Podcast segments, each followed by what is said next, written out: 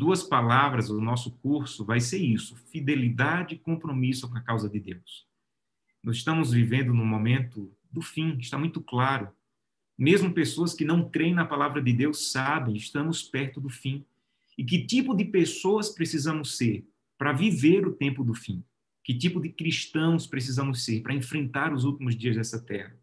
E sabe, quando você olha para a Bíblia, o tempo do fim espera pessoas fiéis. Quer ver? Abra sua Bíblia. Abra sua Bíblia. Quero convidá-lo a abrir a Bíblia. Nós vamos começar com o livro de Mateus, capítulo 25. Abra sua Bíblia, Mateus, capítulo 25. Se você me permite dar um texto bíblico para o nosso curso, é esse aí, que diz assim: Disse-lhe o Senhor, muito bem, muito bem, servo bom e fiel. Oh, meus amigos, existe alguma coisa que nós esperamos mais ouvir Jesus dizer do que isso? Muito bem, servo bom e fiel. Imagine um dia em que Jesus, nas nuvens do céu, aparecer para nos levar para o céu, para viver eternamente. E ouvirmos ele dizendo assim: Muito bom, servo, muito bem, servo bom e fiel. Foste fiel no pouco, sobre o muito te colocarei. Entra no gozo do teu Senhor. Sabe o que é que nós vamos aprender nesse curso? Nós vamos aprender o que é ser servo. Se Jesus vem buscar e ele vai anunciar a boa-vinda ou as boas-vindas para o servo, primeiro, o que é ser um servo? Sabe o que mais nós vamos aprender? Nós vamos aprender o que é ser um servo bom e fiel. Muitos dizem, eu sou servo do Senhor. Mas o que é ser um servo bom e fiel? Nós vamos aprender nessas aulas o que é ser fiel no pouco, para ser colocado sobre o muito. Esse talvez seja, na prática, o que vamos aprender. O que é que nós vamos aprender? Esse versículo, ele como que resume. Agora, pastor, nos apresenta os temas. Quais são os temas que vamos ter contato? E quais são, quais são as coisas que vamos aprender nesse curso? E eu dividi todos os módulos ou todas as aulas em seis pontos. Então, esses seis pontos são aqueles pontos que nós vamos aprender aqui nas aulas ao longo de todo o período das aulas. E o primeiro ponto que nós vamos aprender é esse aqui. Nós vamos entender que a fidelidade fortalece a fé. Esse é o primeiro ponto. Nós vamos entender que a fidelidade fortalece a fé. Sabe? Quando nós pensamos em fidelidade e em fé, nós quase que automaticamente lembramos de Abraão. Se tem alguém que pode descrever bem, que pode ilustrar bem a fidelidade e a fé, é Abraão. E quando nós pensamos em como Abraão expressou sua fé e sua fidelidade, nós pensamos no Monte Moriá, quando ele foi levar o filho, quando ele foi quase que sacrificou o filho. Mas o que precisamos entender é que a fidelidade da vida de Abraão fortaleceu a fé dele para aquele momento áureo, auge da sua fidelidade. A vida de Abraão foi marcada por vários momentos de fidelidade, não foi apenas no Monte Moriá. Abra sua Bíblia novamente. Gênesis, capítulo 12. Gênesis, capítulo 12. Aqui está o início da história de Abraão, quando ele é apresentado na Bíblia. E quando você lê, Deus aparece a Abraão e diz a Abraão: sai da tua terra, capítulo 12, verso 1. Sai da tua terra e da tua parentela e da casa do teu pai, e vai para a terra que eu te mostrarei. Gente, Abraão morava em Ur dos Caldeus. Se você queria prosperar naquela época, morasse em Ur dos Caldeus. Ur dos Caldeus, os arqueólogos dizem que já tinha até água encanada. Imagina. Então, se você queria ser próspero, se você queria se destacar, você tinha que morar em Ur dos Caldeus e era lá que Abraão estava. Aí Deus diz assim: Mas aqui tem idolatria, eu não quero você aqui. Eu quero que você saia. Para onde, Senhor? Para a terra que eu te mostrarei. Deus não deu um mapa, Deus não deu uma estrada, Deus não deu cidades, Deus só disse: Vai. Sabe o que Abraão fez? ele foi fiel, ele se entregou. Essa é a primeira entrega de Abraão, é o primeiro ato de fidelidade e fé de Abraão. E aí passa para o capítulo 13 agora. Capítulo 13 diz que o sobrinho de Abraão, que se chamava Ló, era órfão. O pai dele havia morrido, Arã. O pai de Ló, irmão de Abraão, havia morrido, se chamava Arã. E Abraão resolveu levar o seu sobrinho órfão para acompanhá-lo. E na companhia de Abraão, Ló prosperou. Ló prosperou a um ponto que não dava mais para manter os rebanhos de Ló e os rebanhos de Abraão juntos. E Abraão disse assim: Olha, Ló, está dando confusão, não dá para ficarmos juntos, então você vai escolher. Para onde você vai? Na minha casa tem uma regra, eu tenho dois filhos. E na minha casa tem uma regra: se tem que dividir um pedaço de bolo, a regra é a seguinte: um divide e o outro escolhe. Essa é a regra lá em casa. Então, o que dividiu, o outro escolhe. Se você quer escolher, o outro vai dividir. Se você quer dividir, o outro que vai escolher. De maneira que eu tento fazer com que seja o mais justo possível. No caso de Abraão, Ló fez tudo. Ló escolheu, Ló olhou para as campinas, viu que eram melhores. Abraão era mais velho. Abraão levou um órfão com ele. Aquele órfão prosperou. E Abraão diz assim: pode escolher, Ló. Pode escolher. Sabe o que Abraão fez mais uma vez? Abraão entregou. Mais uma vez, Abraão entregou. E a Bíblia faz questão de dizer que Ló olhou para os lugares que eram mais verdes, mais bonitos, as melhores campinas. Mais uma vez, Abraão entregou. E a fidelidade, a entrega, ela fortalece a fé. Passe agora para o capítulo 14. Aqui tem uma guerra entre cinco reis contra quatro reis. E onde é que Abraão entra nessa história? o sobrinho dele, Ló, esse que tinha escolhido o melhor, ele morava na região desses quatro reis que haviam sido, desses cinco reis que haviam sido derrotados. Os quatro reis dominaram cinco. E Ló morava nessa região dos reis que foram derrotados. Abraão não pensa duas vezes, reúne alguns homens da sua casa, vai guerrear, vence os reis, e a regra era a seguinte: venceu, fica com tudo, com as pessoas, com os bens, essa era a regra da guerra naquele tempo. Aí, o rei que foi liberto, um dos reis que foi é, conquistado e agora Abraão havia conseguido a vitória para ele, ele diz o seguinte: Abraão, abre a tua Bíblia. Gênesis 14, versos 22 e 23. Então, verso 21, vamos ler a partir do verso 21. Gênesis 14, 21. Então disse o rei de Sodoma a Abraão: Dá-me as pessoas e os bens podem ficar contigo. Me dá pelo menos as pessoas. Pode levar os bens. Eu sei que a regra é você levar tudo, mas me deixa com as pessoas. Aí olha a resposta de Abraão. Levanto a mão ao Senhor, o Deus Altíssimo, o que possui os céus e a terra, e juro que nada tomarei de tudo que te pertence, nem um fio, nem uma correia de sandália, para que você não diga, eu enriqueci Abraão. Abraão havia acabado de devolver o dízimo a Melquisedeque, está no versículo 18. E depois de devolver o dízimo, de ter que entregar algumas coisas, como o dízimo exige uma entrega, Abraão poderia dizer assim: Mas eu vou recuperar nas coisas que o rei, que eu conquistei na guerra do rei. E o rei diz assim: Olha, pode levar. E Abraão disse assim: Não. Porque se eu levar, provavelmente você vai dizer: Eu enriqueci Abraão. E deixa eu te dizer quem é que me enriquece. Ele diz: O Senhor Deus Altíssimo que possui os céus e a terra. É ele que me enriquece. Sabe o que Abraão fez mais uma vez? Ele entregou. Então não foi lá em Moriá a única vez que Abraão entregou. Abraão entregou várias vezes na sua vida, porque a fidelidade, ela fortalece a caminhada da fé. E quando você vai para o capítulo 21, tem uma outra entrega. No capítulo 21, um rei chamado Abimeleque, que era rei de Gerar, ele quis fazer um pacto para não ter confusão com Abraão, para querer viver em paz com Abraão. E Abraão aceita aquele pacto. Vamos viver em paz. O meu povo com o seu povo. Aí Abraão diz assim, capítulo 21. Nós não vamos ler o texto, mas capítulo 21 diz que Abraão falou assim: Ok, mas tem um problema. Eu cavei um poço e os seus servos tomaram o poço que era meu. E o rei Abimeleque diz: Olha, eu não sabia disso, é a primeira vez que eu estou vendo disso. E Abraão diz assim: Então vamos fazer o seguinte: eu vou te dar sete ovelhas. E ele pergunta para quê? Para provar que esse poço era meu. Gente, o poço era de Abraão, mas Abraão deu sete ovelhas para provar que o poço dele era dele. Você já viu aquela frase?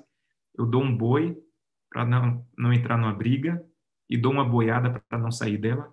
Abraão pensava assim: eu dou um boi para não entrar numa briga e dou uma boiada para sair dela, para viver em paz. Abraão disse assim: pode levar, eu pago pelo poço que é meu.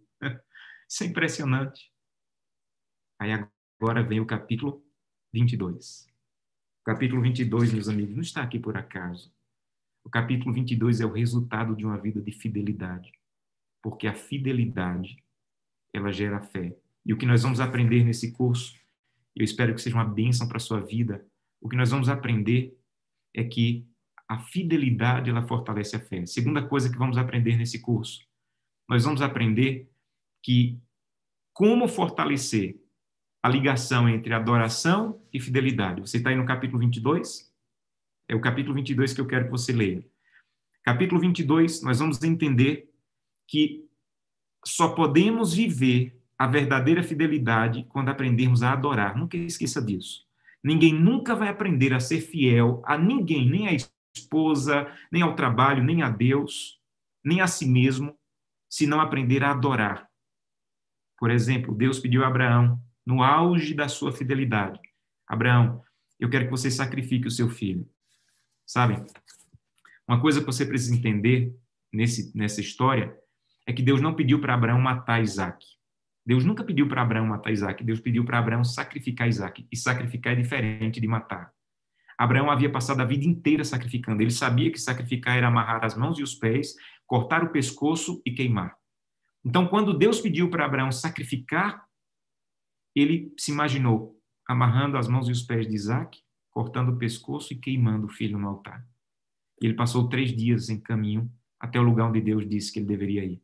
E quando chegou lá, capítulo 22, verso 5, tem uma palavra aqui que às vezes a gente não percebe, mas está aqui, capítulo 22, verso 5.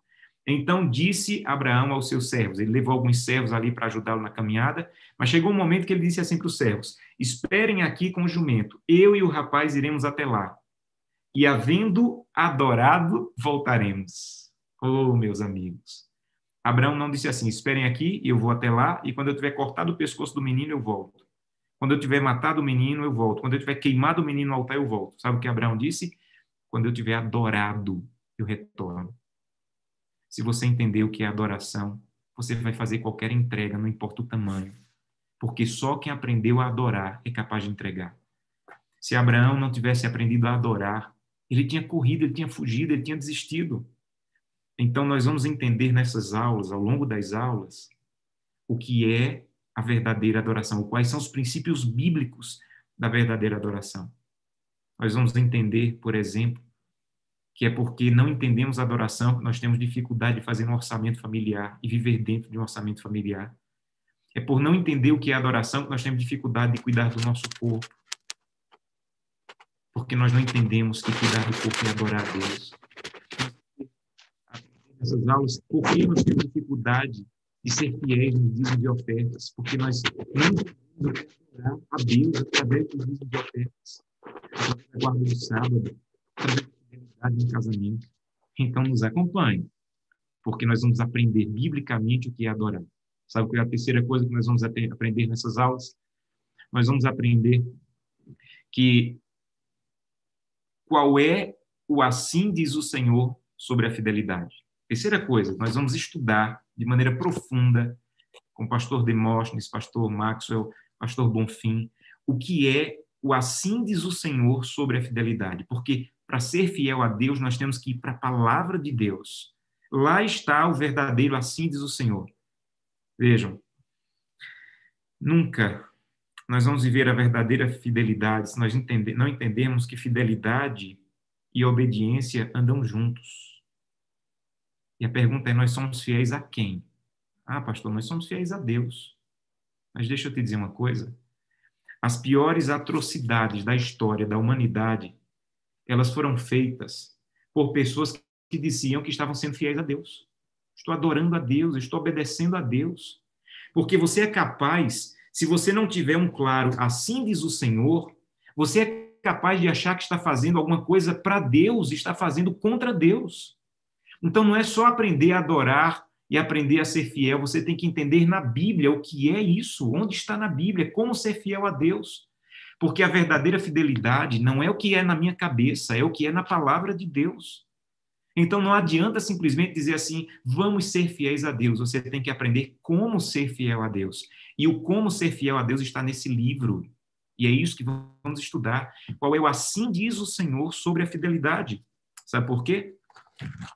Se a fidelidade não for acompanhada de um assim diz o Senhor, ela pode ser destrutiva, pode virar radicalismo, legalismo ou relativismo. Ah, eu obedeço como eu achar melhor, o que for melhor para mim. Para você funciona no sábado? Ok, seja feliz. Para mim funciona no domingo. Eu estou sendo fiel a Deus, guardando outro dia. Mas você não pode ser fiel a Deus se o que você pensa que é fidelidade não tem fundamento bíblico. Por isso precisamos de um assim diz o Senhor. Vamos para um exemplo bíblico. Êxodo. Abra sua Bíblia aí, Êxodo 34. Êxodo capítulo 34. Tem uma belíssima história. Êxodo capítulo 34. Nós vamos ler dois versículos. Êxodo 34, vamos ler os versículos 23, diz assim: Três vezes por ano, três vezes por ano, todo homem entre ti aparecerá perante o Senhor Deus de Israel. Porque lançarei fora as nações de diante de ti e alargarei o teu território. Ninguém cobiçará a tua terra quando subires para comparecer na presença do Senhor teu Deus três vezes por ano. Deixa eu explicar isso aqui para você. Presta bem atenção. O povo de Israel espalhado no território de Israel, em cidades, e no centro do país, no centro da terra de Israel estava Jerusalém. E eles tinham que ir adorar a Deus nas festas, e eles tinham que ir três vezes por ano. De todas as cidades, tinham que sair e vir para Jerusalém para adorar a Deus nas festas. Agora vejam. Eles moravam em cidades, como eu disse. E os países vizinhos viviam tentando tomar a cidade deles. E Deus disse assim, três vezes por ano é para todo mundo deixar as cidades e para Jerusalém. Eles começaram a pensar, peraí, vai dar errado isso aqui.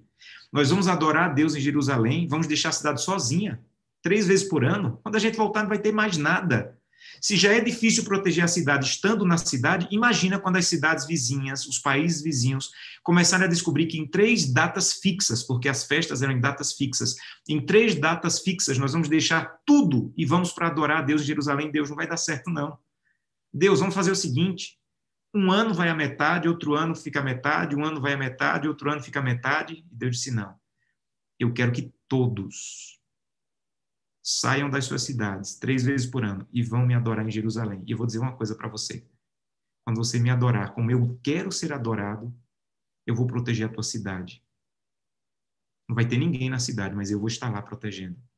Em outras palavras, não adianta querer adorar como você quer ficando na cidade. Você tem que adorar como Deus quer, indo para Jerusalém.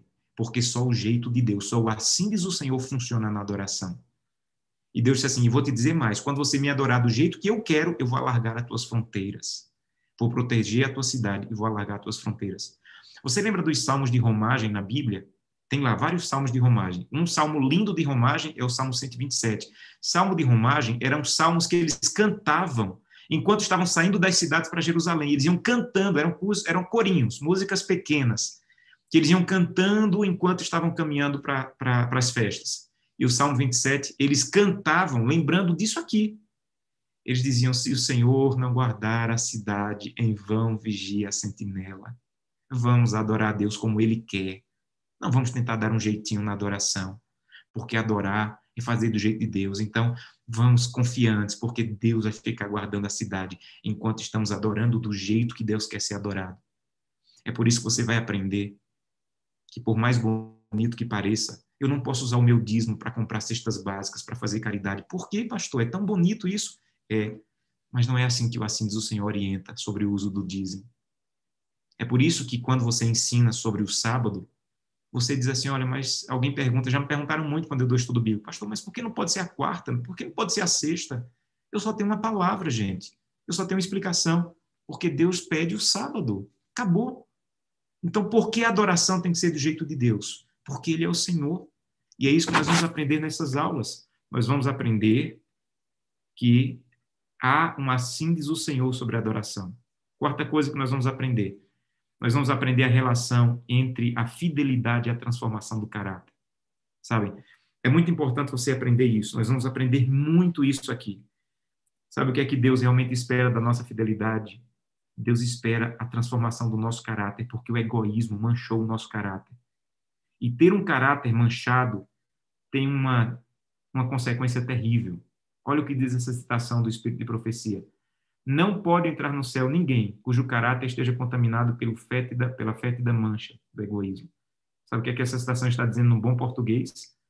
Nós somos egoístas fedorentos. Às vezes a gente até passa um perfumezinho. Quando vai para a igreja, vestido de pastor, quando vai para a comissão da igreja, mas chega lá, a gente briga por um cargo, briga pela cor da parede. Às vezes nós somos egoístas perfumados, mas ainda somos egoístas. E o egoísmo, ele vai nos tirar principalmente a possibilidade de ir para o céu. E ela continua dizendo: portanto, Deus nos prova aqui, mediante confiar nos bens temporais, aqui está o ponto, para que no uso deles mostre se nos podem ser confiadas riquezas eternas. Você entendeu agora o que Jesus quis dizer lá em Mateus? Se foste fiel num pouco, sobre muito te colocarei? Ele está dizendo assim, Josanã, eu vou te dar um corpo, cuida bem dele, de acordo com a minha orientação. Porque quando você vier para minha casa, o seu corpo não vai durar 100 anos, ele vai durar a eternidade. Como é que você quer cuidar de um corpo que vai durar? Como é que você quer cuidar de um corpo eterno se você não tem cuidado de um corpo que vai durar 80, 100 anos?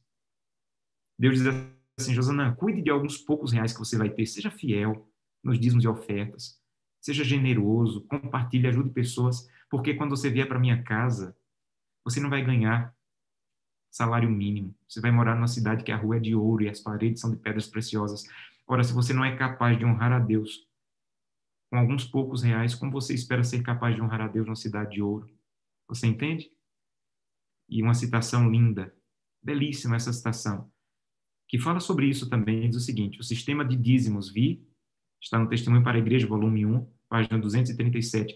O sistema de dízimos vi desenvolveria o caráter e manifestaria o verdadeiro estado do coração. Então, se alguém te perguntar assim, qual é a função do dízimo? Não responda mais. A função do dízimo é pregar o evangelho. A função do dízimo é pagar pastores. A função do dízimo é avançar a missão. Não. A função do dízimo é para desenvolver o meu caráter e arrancar o egoísmo do meu coração. Essa é a função do dízimo. Essa é a função do dízimo. Transformar o nosso caráter egoísta, arrancar o egoísmo do nosso coração. Essa é a função do dízimo. Agora, o que vamos aprender também é qual é a relação entre missão e fidelidade. Então, qual é a função do dízimo e da oferta? Transformar o meu caráter. Agora, qual é o uso do dízimo e oferta? Aqui está. Em fazer a missão avançar. Esse é o uso do dízimo e oferta. Sabe, eu tenho aqui na minha mão um curso bíblico chamado A Bíblia Fala. Se você conhece esse curso bíblico, você é antigo. esse curso bíblico aqui eu guardo com muito carinho na minha biblioteca. Muito carinho, porque esse curso bíblico aqui foi o curso bíblico que minha mãe recebeu há 39 anos atrás. 39 anos atrás, uma irmã da igreja bateu na porta dela, ofereceu um curso bíblico, que era esse aqui, a Bíblia Fala, e minha mãe aceitou. E deixa eu te dizer por que, que eu estou falando aqui hoje com você porque minha mãe aceitou esse curso bíblico. Como eu agradeço a Deus porque a mensagem chegou na minha família. A paz que eu tenho no meu casamento, a felicidade que eu tenho no meu coração, a certeza da salvação, tudo isso porque alguém um dia levou um curso bíblico. Sabe quanto minha mãe pagou por esse curso bíblico? Nada. Mas aqui tem um preço. Claro que tem um preço. Sabe qual é o preço disso aqui? A fidelidade de irmãos da época dela, que através dos seus dízimos e ofertas possibilitaram que alguém levasse um estudo bíblico gratuito para minha mãe. E hoje minha família está na igreja, porque alguém foi fiel lá atrás, há 39 anos atrás. Talvez você já tenha ouvido falar ouvido a minha história, mas quando minha mãe foi batizada, estava grávida de mim, eu estava dentro da barriga dela. Por causa disso aqui, ó. Alguém foi fiel. A igreja conseguiu comprar esse estudo bíblico e a mensagem chegou para minha família. Eu estou aqui hoje falando para vocês, por isso sou tão apaixonado. Eu não sou apaixonado por dízimos e ofertas. Eu sou apaixonado pela missão que é cumprida através dos dízimos e ofertas. Essa é a minha paixão. Eu sempre gosto de dizer que eu queria ser um evangelista igual o pastor Luiz Gonçalves, mas eu não sou. Mas Deus disse assim: você não é um evangelista como ele, mas fale às pessoas sobre a fidelidade, porque a fidelidade que vai fazer com que a missão avance com muita rapidez. E isso nós vamos aprender com histórias lindas, pastor Bonfim vai nos contar histórias lindas sobre a fidelidade à missão. E essa é a quinta coisa. E para terminar, e aqui eu concluo, a sexta coisa que vamos aprender nessas aulas, nós vamos entender que a fidelidade é uma resposta de amor ao que nos foi demonstrado na cruz. Se você não compreende isso, você não compreende fidelidade. Se você não entende o que foi feito por você na cruz do Calvário, não existe fidelidade. Se você não entender essa verdade, desista da fidelidade. Sabe? Diz que um dia um garotinho, ele era escravo, havia acabado de ser é, instituída a lei de que os escravos americanos eram livres, mas a maioria ainda não era. E um homem que acreditava na liberdade dos escravos estava viajando de um estado para outro. E ele estava com uma bolsa cheia de laranjas que ele iria comer ao longo da, da sua viagem. Ele parou num lugar, viu vários garotos escravos, e eles se aproximaram dele. Ele viu que eles estavam com fome. Ele tirou algumas laranjas e deu na mão dos meninos. Nunca tinham visto uma laranja na vida. Nunca tinham visto. E eles começaram a morder a casca da laranja. E eles começaram a morder a casca da laranja e disseram assim: Olha, é até gostoso. E aquele homem disse assim: Imagina quando você experimentar o que tem dentro. Imagina, vocês estão na casca, que é cítrica. Imagina quando você experimentar o que tem dentro. Deixa eu te dizer uma coisa. Quando você entender o amor de Deus, você vai experimentar o que tem dentro da fidelidade. Muitos de nós estamos comendo apenas a casca da fidelidade. Quando guardamos o sábado, usamos os nossos dons, devolvemos os dízimos e ofertas, isso é a casca da fidelidade. Sabe qual é o doce da fidelidade? Entender que fidelidade é uma resposta de amor ao que Cristo fez por mim na cruz do Calvário. Então, talvez uma das coisas mais importantes que vamos aprender nesse curso é entender que a fidelidade é uma resposta ao amor oferecido e não apenas a casca. A verdade mais profunda da Bíblia está em 1 João 4, 8. Deus é amor. Se você não entender isso, você não entende fidelidade. Sabe? Se eu perguntar para você assim, descreva um hipopótamo, você vai descrever o corpo de hipopótamo, as pernas. Descreva uma girafa, você vai descrever a, a, o pescoço da girafa. Descreva um leão, você vai descrever a juba do leão. Mas se eu disser assim, descreva Deus, você não tem como descrever o olho de Deus, a boca de Deus, as mãos de Deus. Sabe como é que você descreve Deus? Dizendo Deus é amor. Ah, meus amigos, a Bíblia ela diz que Deus ele é misericordioso, mas não tem um versículo na Bíblia que diz que Deus é a misericórdia. A Bíblia diz que Deus é poderoso, mas não tem um versículo na Bíblia que diz que Deus é poder. A Bíblia diz que Deus é perdoador, mas não tem um versículo na Bíblia que diz que Deus, ele é o perdão. Mas sabe o que, é que a Bíblia diz? Deus é amor. A Bíblia não diz Deus é amoroso. Não. A Bíblia diz Deus é o amor. Então, você quer entender fidelidade, você tem que entender o amor de Deus. Você quer entender fidelidade, vou te ensinar. Você vai imaginar Jesus na sua frente. Presta bem atenção. Quer entender fidelidade? Imagina Jesus na tua frente. Ele diz assim: Jesus, me mostra as tuas mãos. Aí Jesus vai abrir as mãos assim, vai olhar, vai mostrar para você. Você vai olhar bem no centro das mãos de Cristo. E você vai ver duas marcas. E você vai ver aquelas marcas que não são iguais à, à, à pele da mão. Aquelas duas marcas, elas são como que peles de uma ferida cicatrizada muito grande. E você vai perguntar a Jesus, o que são essas marcas aí que eu estou vendo? E ele vai dizer, isso aqui é a minha fidelidade por você, isso aqui é a minha entrega por você. Se você não ver as mãos de Cristo, e se você não entender o amor dele por você, a fidelidade dele por você, não adianta querer ser fiel porque a fidelidade humana é uma resposta à fidelidade divina, é uma resposta ao amor que Deus nos deu. Então, talvez o auge dessas aulas seja entender que a fidelidade é uma resposta. A fidelidade é uma resposta. Me permitam concluir com uma história. Os nossos pioneiros, eles gostavam muito, os pioneiros da Igreja Adventista, eles gostavam muito, muito, muito de usar quadros de ilustração. Era uma maneira didática de apresentar as verdades bíblicas. Então, era como se fosse o PowerPoint deles, é como se fosse a projeção deles. Então, eles faziam quadros da, da, da imagem de, do sonho de Nabucodonosor, eles faziam imagens pintadas para colocar nas conferências é, da, das bestas, da Daniel, de Apocalipse, para chamar a atenção das pessoas. E um dos quadros mais importantes que eles usavam era esse aqui. Esse quadro ele foi usado muito por Tiago White, muito. Esse quadro ele explicava o plano da salvação. Tem ali Adão e Eva saindo do paraíso, o anjo com a espada, Caim e Abel ali, Abel morto, ovelha sendo morta, o sacerdote, é, Jesus, o batismo, Jesus na cruz. Tem lá no fundo a, a Nova Jerusalém, e no centro do quadro está a árvore da vida com a lei de Deus pendurada na árvore da vida. Tiago White pregou muitos sermões usando esse quadro. O quadro se chama O Caminho para a Vida. Ele até escreveu um livro explicando cada ponto desse quadro, como pregar sobre esse quadro. Ele foi explicando, ele escreveu um livreto explicando cada ponto desse quadro. Esse quadro ele foi disponibilizado na revista Adventista da época, em 1876. Mas aí Tiago White começou a conversar com Ellen White, sua esposa, e começou a dizer assim: esse quadro precisa ser mudado. Tiago White, ele saiu de uma visão legalista e começou a para uma visão cristocêntrica. E ele começou a dizer: esse quadro precisa ser mudado ele começou a se aprofundar tanto no amor de Deus, ele começou a entender que a obediência e a fidelidade é resultado da compreensão do amor de Deus, e ele começou a se incomodar de as tábuas da lei estarem penduradas na árvore da vida. Era como se dissesse o seguinte: o caminho para a árvore da vida é a obediência à lei. E aí, meus amigos, em 1800, ele, ele contratou, ele pagou um dos principais paisagistas da América do Norte, chamado, chamado Thomas Moran, e ele disse assim: Eu quero que você faça uma mudança nesse quadro. E ele explicou que mudanças ele queria nesse quadro.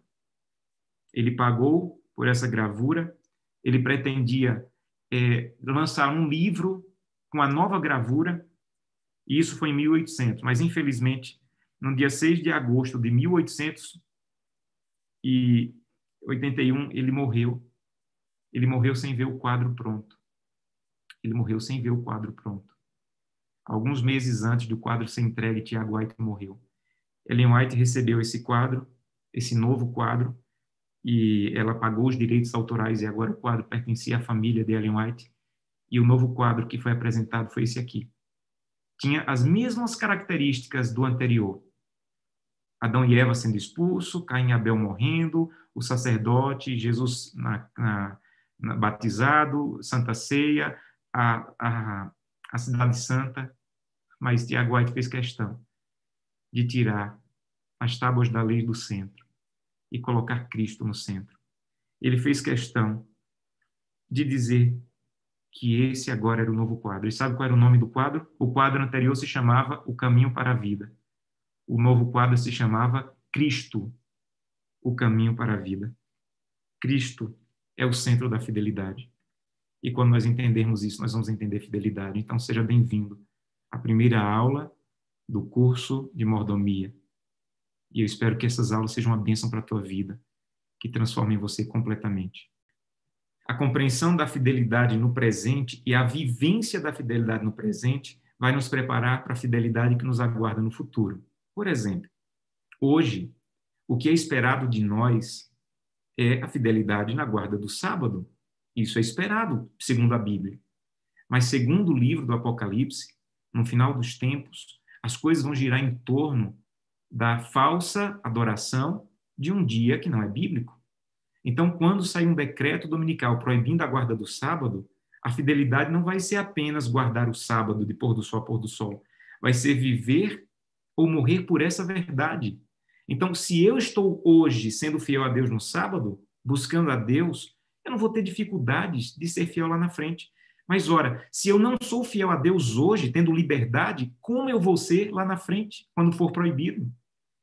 Então, se eu leio a Bíblia hoje, Deus seja louvado, porque se um dia saísse um decreto, como um dia saiu na, na Revolução Francesa proibindo Bíblias, queimando Bíblias, se hoje saísse esse decreto e eu leio a Bíblia com amor, com afinco, eu continuaria lendo a Bíblia. Mas se eu já não leio a Bíblia hoje, duvido que eu leria se fosse proibido.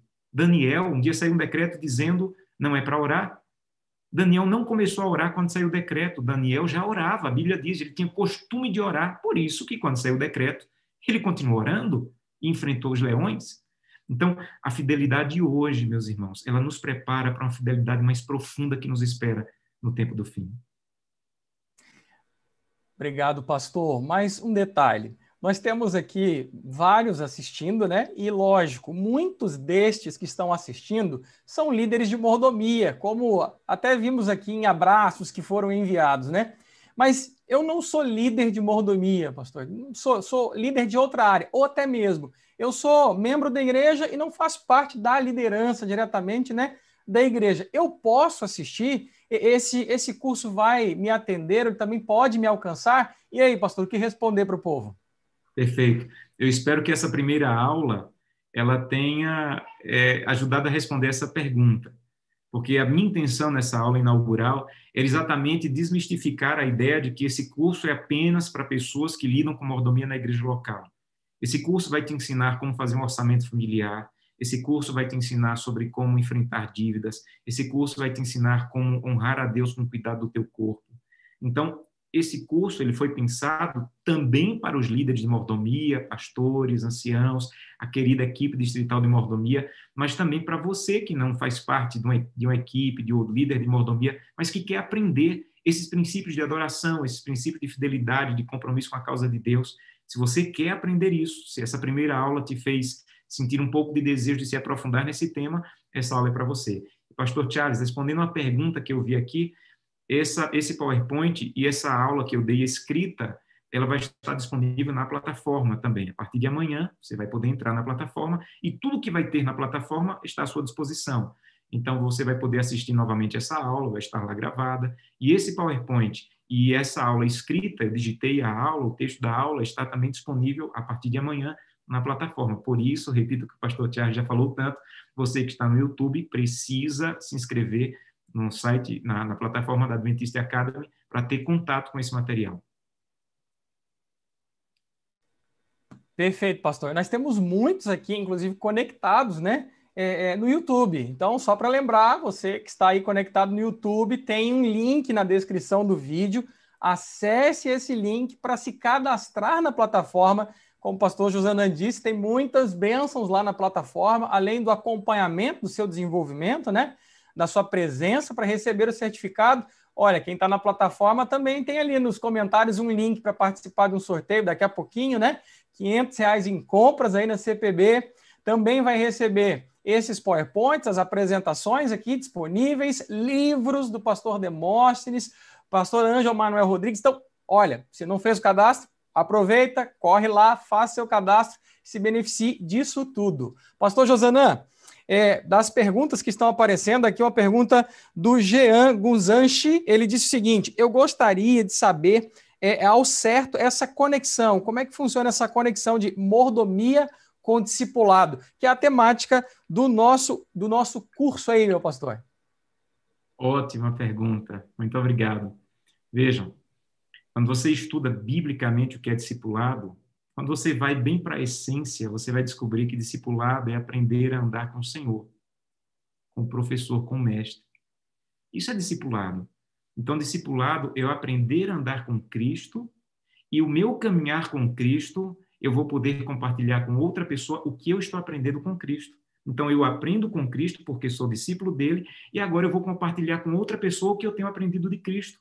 Então, se eu estou aprendendo a andar com Cristo e me dedicar cada dia a ter comunhão com Deus, eu tenho minha comunhão com Deus e vou começar a compartilhar com outros. Eu estou aprendendo com Cristo que eu devo cuidar do meu corpo. Eu começo a cuidar do meu corpo porque aprendi com ele e agora vou compartilhar com outro que eu estou aprendendo. Isso é discipulado. Então, quando nós falamos que mordomia é um discipulado, é porque mordomia ele ensina a ir a Cristo, estar na presença de Cristo, desfrutar da presença e do amor de Cristo. E quando eu começo a viver isso, eu tenho que compartilhar com outros. E vocês vão ver que essa vai ser uma, da, uma das ênfases. Como quando eu falei de missão, missão, missão. Não existe mordomia cristã sem missão. Se você tira a missão, acaba tudo. Então, esse discipulado é: eu aprendo com Cristo e agora eu compartilho com outras pessoas o que eu tenho aprendido do meu professor, do meu mestre, Jesus Cristo. Pastor Josanã, fechando esse nosso momento aqui, né, de perguntas, desse diálogo, é, talvez aí, como últimas palavras para esse momento de hoje aqui contigo, meu pastor, o que dizer para o povo que está começando agora, né?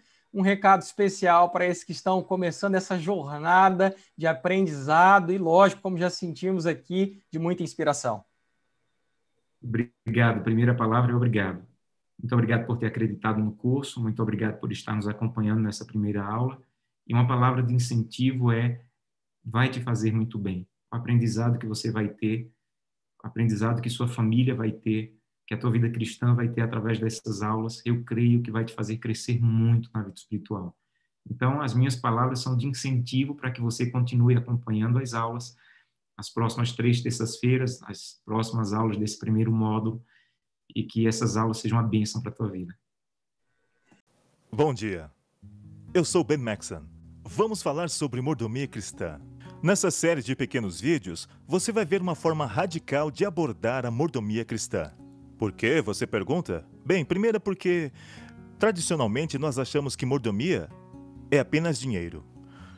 Mas quando percebemos que mordomia cristã, pactos, dízimos e ofertas são o reflexo de nossa caminhada com Deus, percebemos que temos que tratar do assunto de mordomia cristã com uma perspectiva muito mais ampla. Há uma outra razão para isso também, é o seguinte: tem algumas tendências significativas em mordomia cristã, dentro de qualquer denominação ou qualquer igreja.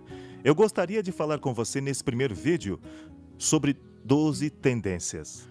A primeira é que existe um grande crescimento congregacional. Mais e mais pessoas estão pensando em suas próprias necessidades e da igreja local ao invés das necessidades da igreja mundial. A segunda tendência é há uma resistência ao conceito de pressão, coesão e manipulação. E nessa abordagem de promover a doação está sendo vista cada vez mais como uma forma de pressão. Quando promovemos algo só para ter o apoio das pessoas, frequentemente produz resistência. A terceira é: muitas congregações estão perdendo a visão global. Por várias razões. Eles estão focando mais em si mesmos. E as pessoas gostam de doar para missões, não somente para si mesmos. E isso é uma outra razão. O quarto fator que vem à mente mais e mais pessoas estão designando especificamente para onde suas doações devem ir. Cada vez menos elas querem doar de forma geral.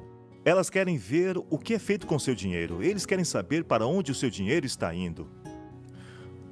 A quinta é que, mais e mais, as pessoas estão mudando o foco da missão global para um grupo específico, algo em que eles estão interessados, algo em que eles podem apoiar facilmente e ver o resultado imediato de haver ajudado alguém.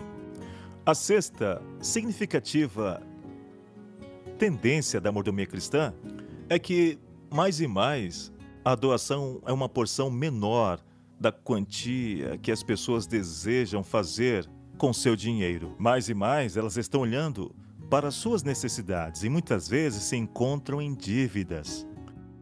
E a igreja e sua missão tem uma pequena porcentagem ou apenas um fragmento de todo o dinheiro administrado. Número 7. Há um número decrescente de doadores. Quando falamos de doadores, estamos falando de lares, marido, mulher e filhos. Ou um indivíduo que mora sozinho e tem seu próprio sustento. Mas quando olhamos para a igreja, a porcentagem das pessoas que estão doando, a porcentagem de doadores que são mordomos fiéis, comparados com o número total de membros, continua diminuindo. E isso é um fato significante. Número 8. Muitas pessoas estão pensando que a estrutura organizacional é irrelevante para com real missão da igreja local. As pessoas estão resistindo a apoiar a estrutura da denominação. Elas querem ver alguma coisa acontecendo com seu dinheiro, quando isso é para uma missão específica. Número 9 há um senso crescente de eu quero focar no que a nossa congregação precisa. E assim, a congregação local tende a apoiar, ou eu deveria dizer dessa forma, o apoio da congregação local para a igreja em geral está diminuindo. Mais e mais, igrejas estão lutando para suprir as próprias necessidades, especialmente na educação, e assim elas tendem a apoiar localmente mais do que para a igreja como um todo, como o dízimo que vai totalmente para a associação. Número 10. E essa é bem significativa.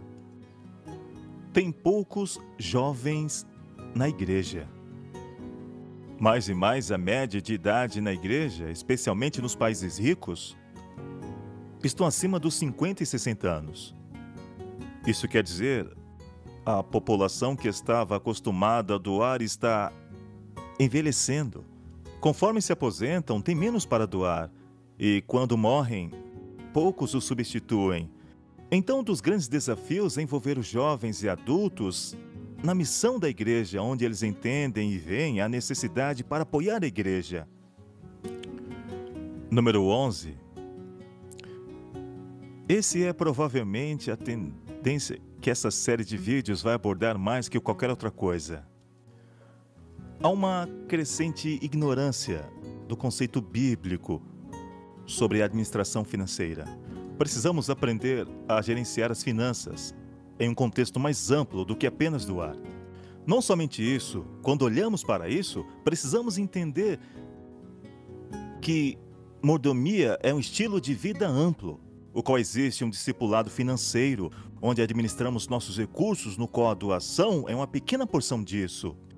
Esse é provavelmente o principal problema que será abordado nessa série de vídeos. E o número 12? A base de tudo é: o nível do real discipulado e profundidade espiritual está decaindo. Mais e mais, a participação na igreja tem se tornado um evento social, ao invés de uma extensão de um real comprometimento com Jesus Cristo. Doar reflete nossa comunhão com Deus. Se não abordarmos essas questões, isso morrerá. Mais importante que isso Doar é um termômetro da nossa caminhada com Deus. E quando as doações caem, reflete uma maior e profunda necessidade de tratar do problema mais amplo da caminhada espiritual com Jesus Cristo. É por isso que nessa série de vídeos nós vamos estar olhando para o grande contexto de conhecer a Jesus como Senhor e Salvador. Mordomia cristã é somente o lado humano de Jesus Cristo como Senhor.